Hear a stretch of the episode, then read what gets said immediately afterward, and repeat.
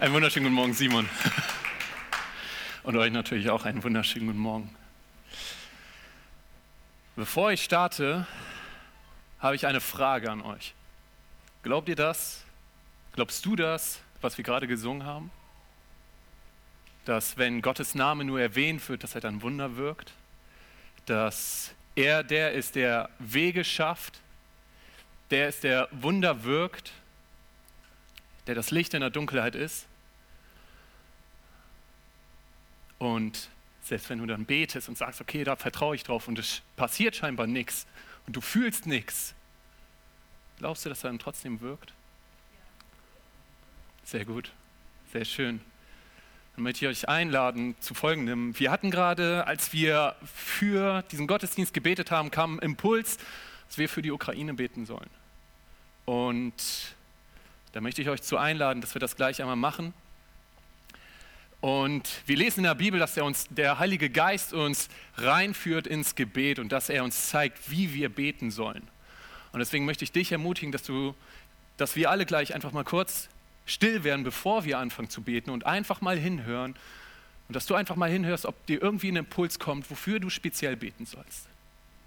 Ob es für die Geflüchteten ist, die jetzt hier und in anderen Ländern eine neue Bleibe suchen, ob es vielleicht für die Entscheidungsträger sind oder ist auf der ukrainischen Seite, auf der russischen Seite, ob es für die Politiker ist, ob es für die Soldaten ist, ob es für Versorgung ist, was auch immer. Hör gleich einfach mal hin, was dir vielleicht für einen Impuls kommt. Und wenn du irgendwie nur einen Gedanken hast, hey, dafür könnt ihr jetzt beten, dann tu es. Lass uns gleich einfach beten. Jeder kann es für sich einfach leise tun. Auch ich werde leise für mich beten. Du kannst es in Gedanken machen, kannst es leise machen, kannst auch laut reden, wie du möchtest. Gott versteht alle drei Wege, das ist richtig gut. Und genau, lass das einfach mal machen. Einmal kurz still werden, ein paar Sekunden hinhören und dann einfach, dann bitte das, was dir in den Sinn kommt.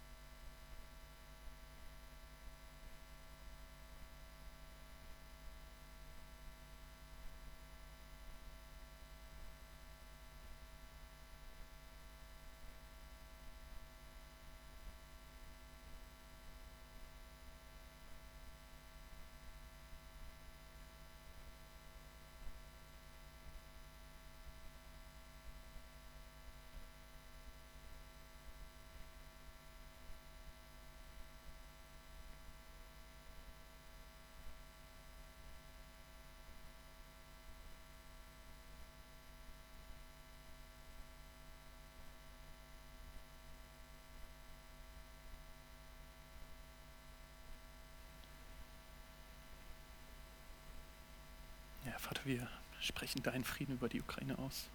Wir sprechen deinen Frieden über diesen Kriegszustand aus und beten für deine Weisheit, für diejenigen, die jetzt Entscheidungen zu treffen haben.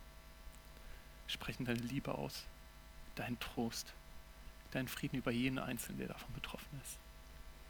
Und sprechen deine, deine Liebe in die Mitte dieses Krieges. Amen.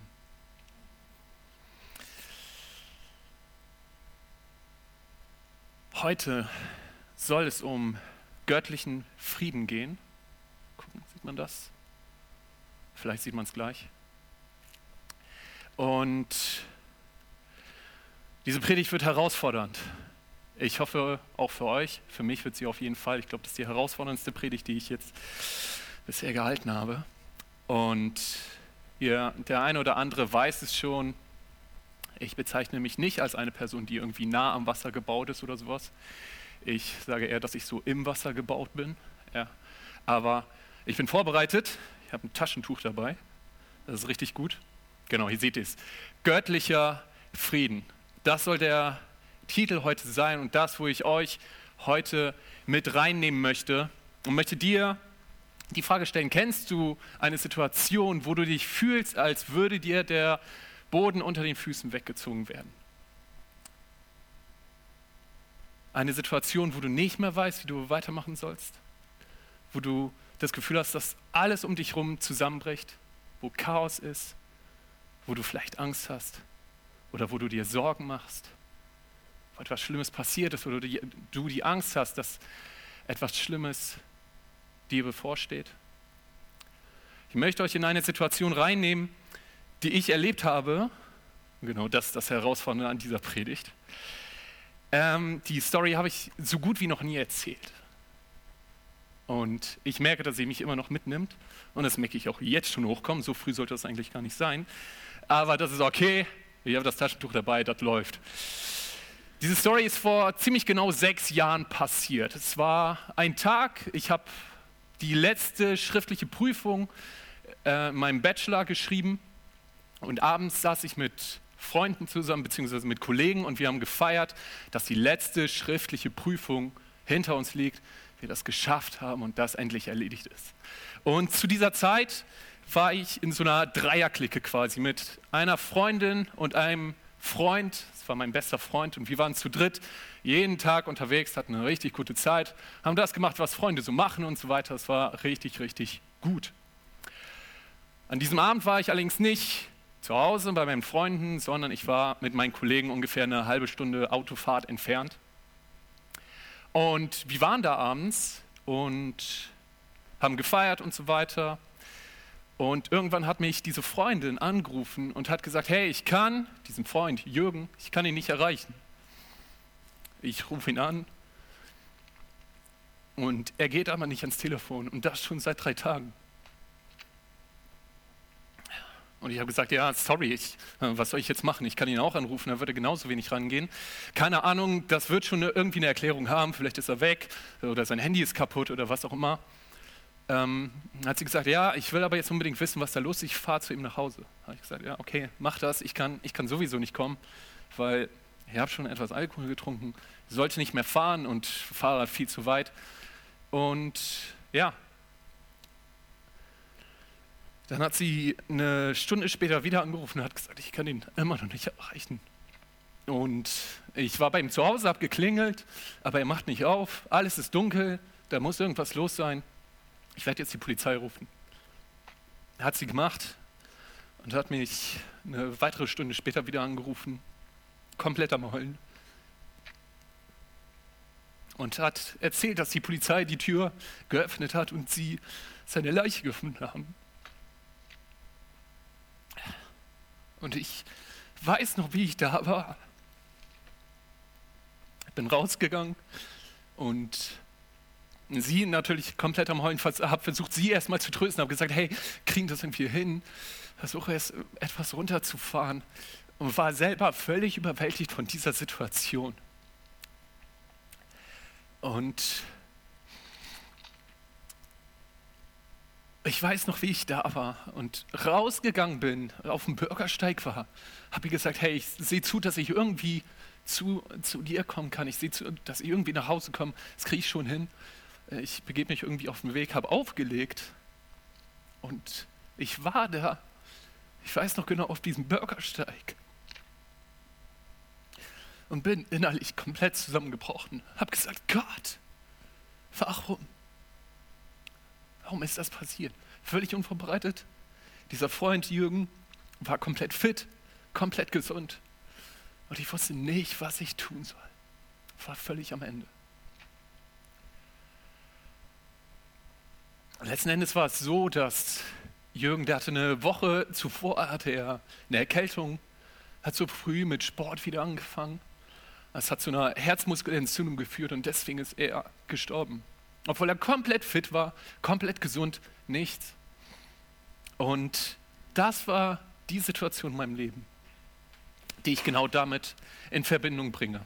Mit einer Situation, wo man sich fühlt, als würde einem der Boden unter den Füßen weggezogen werden. Und ich weiß nicht, vielleicht hast du auch sowas schon mal erlebt. Eine Situation, wo alles zusammenstürzt, wo du keine Ahnung mehr hast, wie es weitergehen soll? Wo du dich fragst, warum? Warum muss das jetzt so geschehen? Oder wo du die Sorgen gemacht hast darüber, wie soll es weitergehen? Wie soll das nur klappen? Oder Angst hast vor einer Situation. Ich möchte euch reinnehmen in eine Story, wo Jesus uns zeigt, wie wir mit solchen Situationen umgehen können. Und ihr wisst es, in zwei Wochen ist Ostern, die Geschichte, wo Jesus für uns am Kreuz gestorben ist. Und ich habe mich in der letzten Woche mit den Bibelversen vor der Kreuzigung auseinandergesetzt und bin auf das letzte Gespräch gestoßen, was Jesus mit seinen Jüngern hat, bevor er ans Kreuz geht. Und das Krasse ist, Jesus spricht da mit seinen Jüngern und seine Jünger haben noch keine Ahnung, was ihnen für eine Zeit bevorsteht. Sie haben noch keine Ahnung, dass ihr Freund, ihr Mentor, mit dem sie Jahre unterwegs waren, für den sie alles hingegeben haben, wirklich buchstäblich Familie verlassen haben, um ihm nachzufolgen, auf den sie ihre Hoffnung gesetzt haben, von dem sie fest überzeugt waren, dass er der Sohn Gottes ist, dass der wenige Stunden später am Kreuz brutal hingerichtet wird.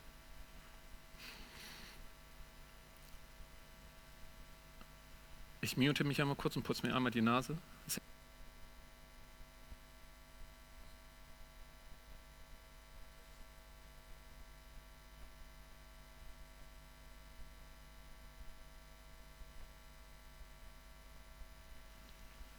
Und du musst wissen, in diesem letzten Gespräch, was Jesus mit seinen Jüngern führt, da war das, sie haben das Passamal, auch das, was wir gerade hier noch einmal zu uns genommen haben, und das hatten sie bereits zu sich genommen. Und was sagt Jesus ihnen in diesem allerletzten Gespräch vor seiner Kreuzigung, vor seinem Tod? Was gibt er seinen Jüngern mit? Er sagt, dass er der Weg zum Vater ist, dass er der alleinige Weg zum Vater ist. Dann zeigt er ihnen auf, dass er ihnen den Heiligen Geist dalässt. Ja, dass er den Heiligen Geist ihnen gegeben hat. Und dann redet er weiter. Wir lesen es in Johannes 14, Vers 26 bis 27. Der Beistand aber, der Heilige Geist, den der Vater senden wird in meinem Namen, der wird euch alles lehren und euch an alles erinnern, was ich euch gesagt habe. Frieden hinterlasse ich euch, meinen Frieden gebe ich euch. Nicht wie die Welt gibt, gebe ich euch. Euer Herz erschrecke nicht und verzage nicht. Jesus sagt seinen Jüngern, hey, Frieden gebe ich euch. Frieden, das, was die Kreuzigung bei den Jüngern hinterlassen hat, war völliges Chaos. Da war gar nichts mit Frieden. Die Jünger fliehen und sind auf einmal in einer komplett ausweglosen Situation. Alles ist weg, alles ist vernichtet, alles ist kaputt. Sie haben Angst, dass sie jetzt auch verfolgt werden, dass sie vielleicht hingerichtet werden.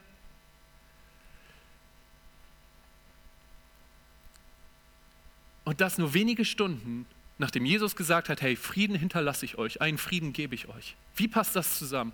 Wie passt das zusammen, dass Jesus sagt, hey, Frieden hinterlasse ich euch, dabei entsteht komplettes Chaos Riesenprobleme, Existenzängste.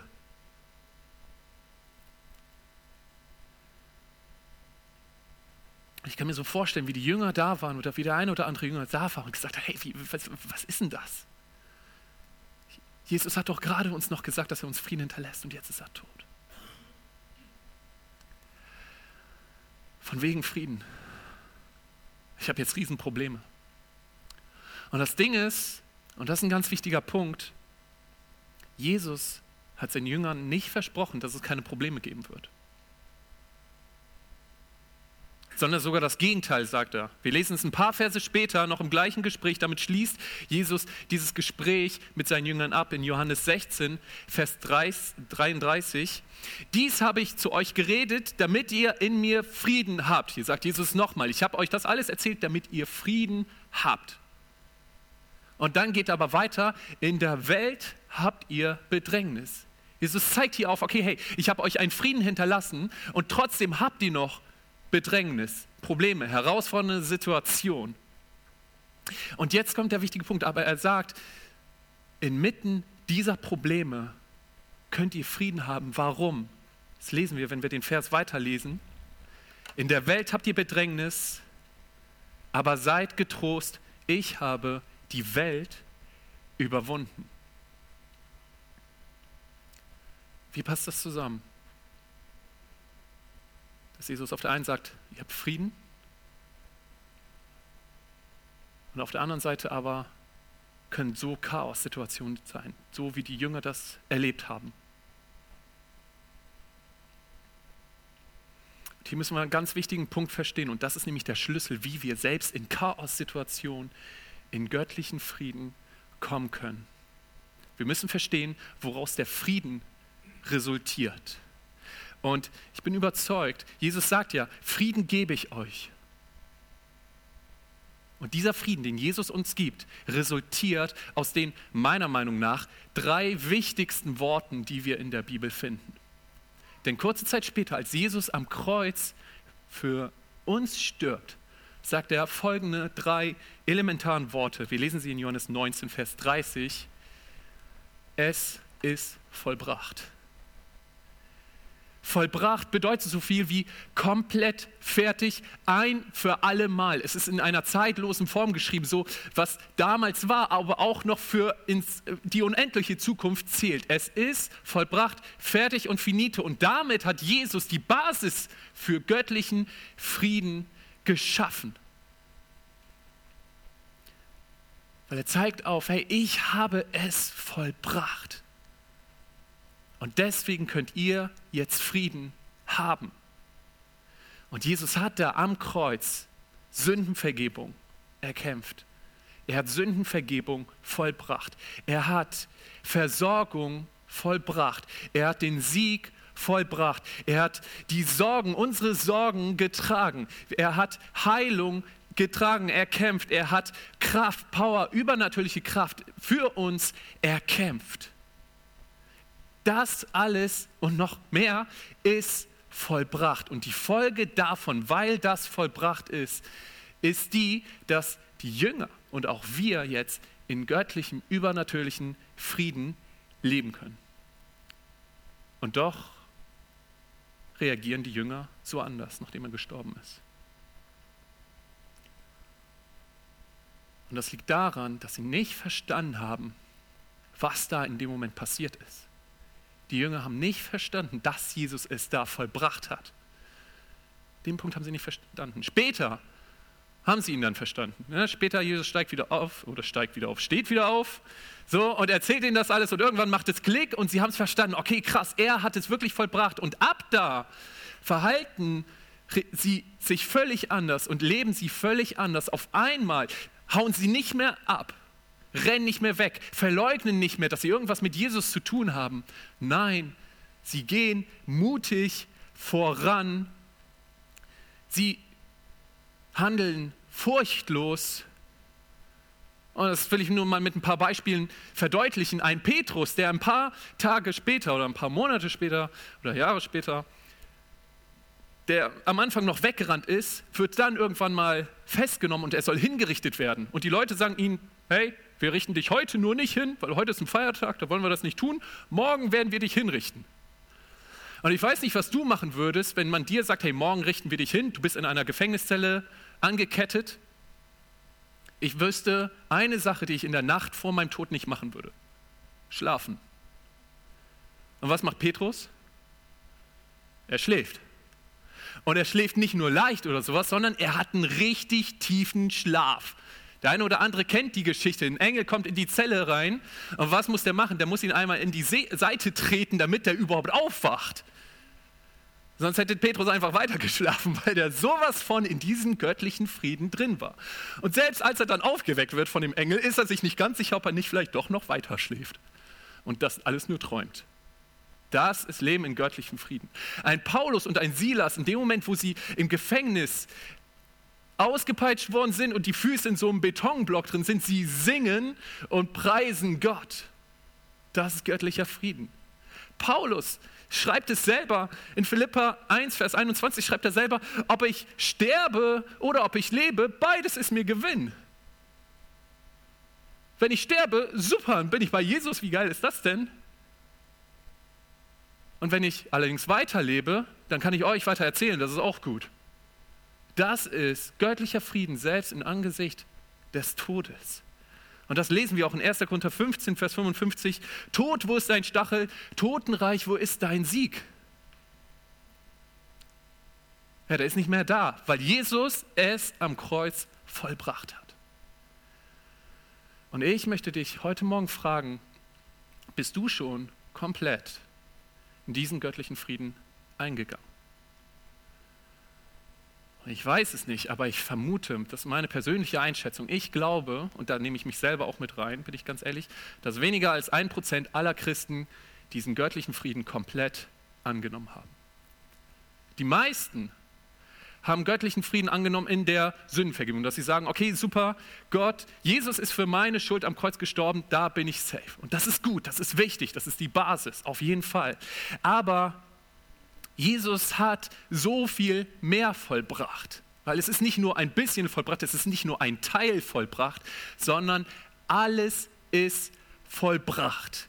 Ja, durch durch Glauben an das, was Jesus für uns getan hat, durch Glauben daran, dass er es vollbracht hat, haben wir Sündenvergebung, ja. Aber wir haben auch Versorgung, wir haben auch Heilung, wir haben auch Sieg. Und trotzdem versuchen wir das doch immer wieder durch Werke zu bekommen. Ja, okay, ich glaube daran, dass, ich, dass Jesus für meine Sünden gestorben ist, das nehme ich im Glauben an. Aber wenn jetzt irgendwie Versorgung fehlt, da muss ich doch noch selber leisten.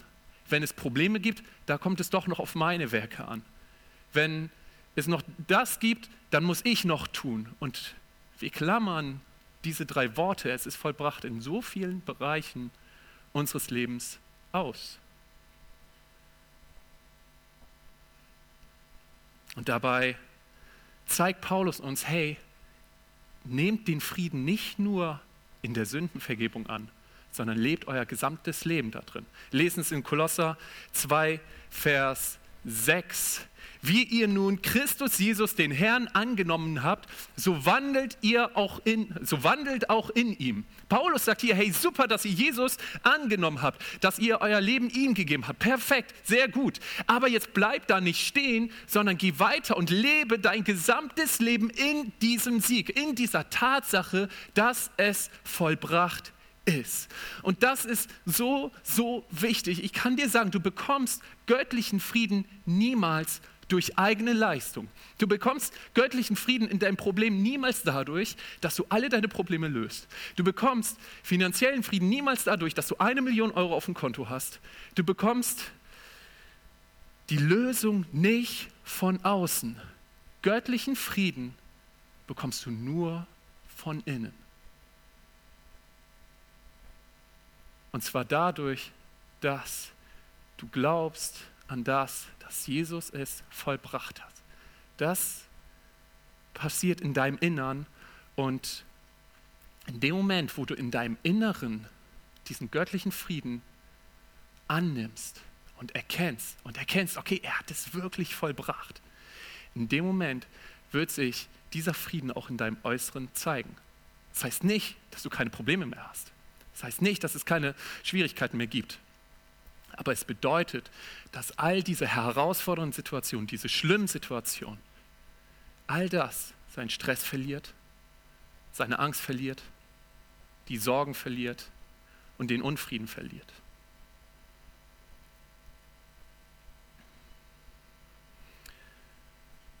Und ich glaube, dieser Frieden kann dein Leben komplett verändern. Aber nicht nur das. Ich glaube, wenn wir es annehmen und es zulassen, dass Gottes Frieden hier in diese Gemeinde auch kommt, dann wird es Gemeinde verändern. Der Moment, wo wir hier als Gemeinde eine Kultur des Friedens leben, wo wir für diese Gemeinde annehmen, dass es vollbracht ist. Und das ist nämlich so wichtig. Jesus, das will ich dir heute Morgen zusprechen. Ich will dir zwei Sachen jetzt zusprechen. Erstens, Jesus hat all deine Fehler getragen. So gut. Aber ich will dir noch was Zweites, ganz Wichtiges zusprechen.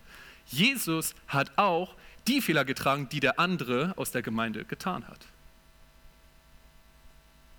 Und Jesus hat auch alle Verletzungen getragen, die vielleicht in den letzten Jahren hier entstanden sind, wo du vielleicht selber betroffen bist. Und deswegen lasst uns als Gemeinde diesen göttlichen Frieden so leben, dass ich den Frieden für mich annehme, ihn aber auch dem anderen aus der Gemeinde zugestehe. Ihr wisst, ich liebe praktische Schritte. Zumindest wissen es einige. Immer wieder mag ich es gerne, praktische Schritte aufzuzeigen und selber zu gehen. Deswegen habe ich es mir auch hier wieder nicht nehmen lassen, dir oder uns, wer auch immer es möchte, einen Erste-Hilfe-Kasten zu erstellen. Ich habe es genannt, Erste Hilfe bei Unfrieden, fünf Schritte. Und ich möchte dir fünf Schritte zeigen, wie du in Sorgen oder in Ängsten äh, bei Unfrieden, wie du da diesen göttlichen Frieden für dich annehmen kannst. Fangen wir direkt an mit dem ersten Schritt. Der erste Schritt ist, glaube nicht jeden Gedanken. Das ist ganz wichtig. Das weiß auch schon Heinz Erhardt. Er hat gesagt, Sie dürfen nicht alles glauben, was Sie denken. Das ist ein ganz wichtiger Punkt. Nicht jeder Gedanke, der dir kommt, ist Wahrheit. Das ist ganz, ganz wichtig. Und der Wüstenvater Antonius hat mal gesagt, wenn dir Gedanken kommen, wenn irgendwas zu dir kommt, stell immer zwei Fragen. Erstens, wer bist du und woher kommst du? Denn jeder Gedanke, der dir kommt, der kann entweder von dir selbst kommen, aus deiner Seele, aus deiner Erinnerungen, Erfahrungen von der Vergangenheit, was auch immer. Es kann gut, kann aber auch schlecht sein. Er kann von Gott kommen, dann ist er auf jeden Fall gut, aber er kann auch vom Feind kommen. Das heißt, wann immer dir Gedanken kommen, stell dir die Frage, wer bist du und woher kommst du? Das lesen wir auch in 2. Korinther 10, Vers 5. Wir nehmen jeden Gedanken gefangen und stellen ihn Jesus. Nimm jeden Gedanken und überprüfe, okay, Gott, stimmt das mit dem überein, was deine Gedanken sind? Also Schritt 1, glaube nicht jeden Gedanken. Zweitens, das unterteilt sich jetzt auf in zwei Bereiche, wenn du Sorgen oder wenn du Ängste hast. Lass uns mit den Sorgen anfangen. Sorgen, prüfe, ob du sie ändern kannst oder nicht. Es gibt sinnvolle Sorgen und es gibt kontraproduktive Sorgen. Sinnvolle Sorgen ist zum Beispiel, hm, Mal gucken, ich muss noch mal überlegen, wie ich morgen meinen Tag strukturiere, damit ich die drei Termine, die ich habe, auch zeitlich aufeinander abpasse. Das ist eine sinnvolle Sorge. Aber es gibt richtig, richtig viele kontraproduktive Sorgen und wir lieben es, uns darüber den Kopf zu zerbrechen. Zum Beispiel, die Spritpreise steigen, ah, ja, ja, ich weiß nicht, wie ich das noch bezahlen soll. Das Autofahren wird bald zu teuer für mich, aber dann komme ich nicht mehr zur Arbeit. Wie soll ich denn dann weiter Geld verdienen und so weiter? Und wir graben uns immer tiefer in diese Sorgen rein, die überhaupt nichts bringen. Und wann, ich möchte dich ermutigen, wann immer dir so eine Sorge kommt, tu folgendes, Antrag abgelehnt. Geh innerlich diesen Schritt und sag, okay, wenn immer eine Sorge kommt, die ich eh nicht ändern kann, Antrag abgelehnt. Damit wirst du dir einen Riesengefallen tun. In dem Moment, wo die Sorge kommt, oh, die Spritpreise steigen, die steigen wahrscheinlich noch weiter. Wie wird das finanziell? Keine Ahnung. Dein Konto ist auch schon im Miesen, was auch immer. Antrag abgelehnt. Mach dir darüber keine Gedanken. Und ihr kennt es bestimmt auch, in dem Moment, wo du sagst, okay, darüber werde ich mir keine Gedanken mehr machen, worüber machst du dir nur noch Gedanken? Darüber, worüber du dir keine Gedanken machen willst. Deswegen ist es ganz wichtig, dann danach komm zu, zum dritten Schritt. Zu dem kommen wir gleich. Vorher möchte ich aber noch einmal die Ängste angehen. Es kann auch sein, dass dir Ängste kommen. Und wann immer die, du irgendwo vor Angst hast, wann immer irgendeine Angst bei dir auftaucht, stell dir die Frage, was ist die Lüge dahinter? Denn jede Angst wird von einer Lüge angetrieben. Jede. Darüber könnte ich jetzt eine gesamte Predigtreihe machen. Ich versuche es mal ganz kurz zusammenzufassen. Ihr selber, wir wissen, okay, bei Gott wird gesagt, Gott ist Wahrheit und Gott ist Liebe. Und jetzt lesen wir in 1. Johannes 4, Vers 18, Furcht ist nicht in der Liebe, sondern die vollkommene Liebe treibt die Furcht aus. Furcht und Liebe sind Gegenspieler. Und Gott ist der, die Wahrheit. Was ist der Gegenspieler von der Wahrheit? Das ist die Lüge. Gott, Liebe und Wahrheit sind genau der Gegensatz zu Angst und Lüge. Und jede Angst, die du hast, wird von irgendeiner Lüge angetrieben. Das heißt, wenn irgendeine Angst bei dir auftaucht, dann stell dir die Frage, was ist die Lüge dahinter? Und dann als nächstes komme zu Schritt 3. Kommen wir zum dritten Schritt. Und zwar, denke über die Antwort nach. Jesus sagte, der Satz, bevor er gesagt hat, den mein Frieden gebe ich euch, hat er gesagt, ich schicke euch den Heiligen Geist und er wird euch in alle Wahrheit führen. Und er wird euch an das erinnern, was ich euch gesagt habe. Erinner dich, was hat Jesus zu deiner Situation gesagt? Das war das Wichtige, was die Jüngern tun mussten. Sich überlegen, was hat Jesus zu uns, zu dieser Situation gesagt? Was sagt Jesus zu deinem Problem? Und was hat er gesagt? Weil weißt du, was der Vorteil ist? Hier sind wir beim dritten Schritt. Während du über die Antwort nachdenkst, über das, was Gott zu deinem Problem gesagt hat, in dem Moment kannst du nicht über diese Sorge nachdenken. Ich weiß nicht, ihr Frauen, man sagt ja immer wieder, dass ihr so gut multitaskingfähig seid, aber ich vermute, selbst das bekommt ihr nicht hin. Du kannst nur über eine Sache nachdenken. Und in dem Moment, wo du über die Antwort nachdenkst, kannst du nicht über die Sorge oder über die Angst nachdenken. Und dann, wenn du das gemacht hast, gesagt hast, okay Gott, was ist deine Antwort und darüber nachgedacht hast, dann komm zum vierten Schritt. Und zwar, der vierte Schritt ist, wo steht dein Aber? Und das ist eine ganz, ganz wichtige Frage, weil immer das, was hinter deinem Aber steht, ist das, was du glaubst. Ich will euch das mit einem Beispiel klar machen. Nehmen wir, nehmen wir nochmal das Beispiel mit dem, jo, hier, ich habe rote Zahlen auf dem Konto und die Sorgen kommen und, oh, wie soll das nur alles werden? Das, dann gehst du den dritten Schritt und sagst, okay, was ist die Antwort? Und vielleicht fällt dir dann Psalm 23 ein, der Herr ist mein Hirte, mir wird nichts mangeln. Du bist den dritten Schritt gegangen, super, und jetzt gehst du den vierten Schritt. Du checkst, wo ist dein Aber und was steht hinter deinem Aber sieht ein Satz wie folgt aus. Im Psalm 23 steht, der Herr ist mein Hirte, mir wird nichts mangeln. Aber ich sehe doch die roten Zahlen auf meinem Konto. Ich sehe doch, dass, dass die Preise immer steigen. Ich sehe doch diese unlösbare Situation. Immer das, was hinter deinem Aber steht, ist das, was du glaubst. Oder sagst du, hey, ich sehe auf meinem Konto doch die roten Zahlen. Ich sehe doch, dass die Preise immer mehr steigen. Ich sehe die problematische Situation. Aber im Psalm 23 steht, der Herr ist mein Hirte und mir wird nichts mangeln. Merkst du den Unterschied? Check, wo ist dein Aber und was steht hinter deinem Aber. Und dann kommt zum fünften Schritt, das ist auch der letzte, und zwar eine Minute Gefühle, 45 Minuten Antwort. In dem Moment, wo du die ersten vier Schritte gegangen bist, dann Nimm dir Zeit, komm mit Gott ins Gespräch und erzähl ihm eine Minute lang, wie es dir geht, wie du dich fühlst, worüber, wovor du Sorgen hast, was auch immer, was das Problem ist. Sag, okay, Gott, hey, ich habe da diese problematische Situation, da habe ich Angst vor und ich weiß nicht, wie das weitergehen wird. Das machst du eine Minute lang. Und dann, anschließend, gehst du 45 Minuten über, die Antwort zu bekennen.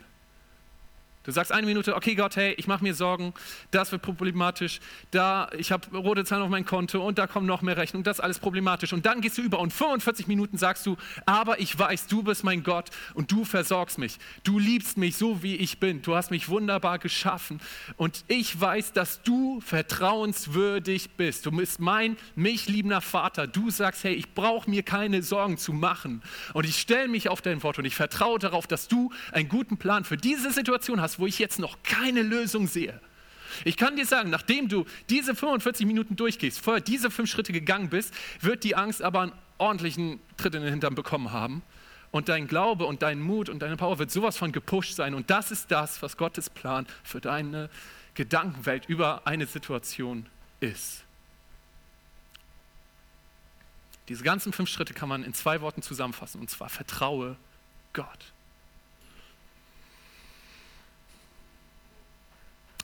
Es war eine taffe Zeit, als mein Freund da gestorben ist. Und ihr merkt auch, die beschäftigt mich immer noch. Und emotional bin ich da immer noch drin. Aber ich habe Frieden in dieser Situation. Ich habe göttlichen Frieden in dieser Situation. Und ich freue mich auf den Tag, wo ich Jürgen im Himmel wiedersehen werde. Auf jeden Fall. Das wird gut. Er wird mir einiges zu erzählen haben, was ich die ganzen Jahre jetzt verpasst habe, die er, jetzt schon da ist. Ja. Das wird gut. Das wird richtig gut. Und ich möchte zum Abschluss kommen und möchte euch noch eine Sache mitgeben. Wie geht die Story weiter, nachdem Jesus das Gespräch abgeschlossen hat mit seinen Jüngern, das letzte Gespräch vor seiner Kreuzigung? Sie gehen in den Garten und Judas kommt und verrät Jesus.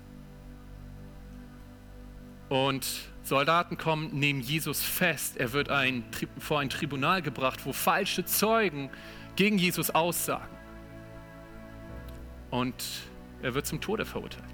Seine Jünger fliehen und leugnen, irgendwas mit ihm zu tun zu haben, weil sie Angst haben.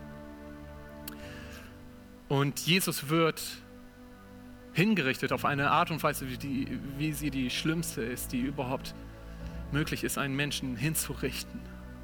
Und Jesus hängt da am Kreuz und er erlebt die schlimmste Situation, die je ein Mensch auf der Welt erlebt hat.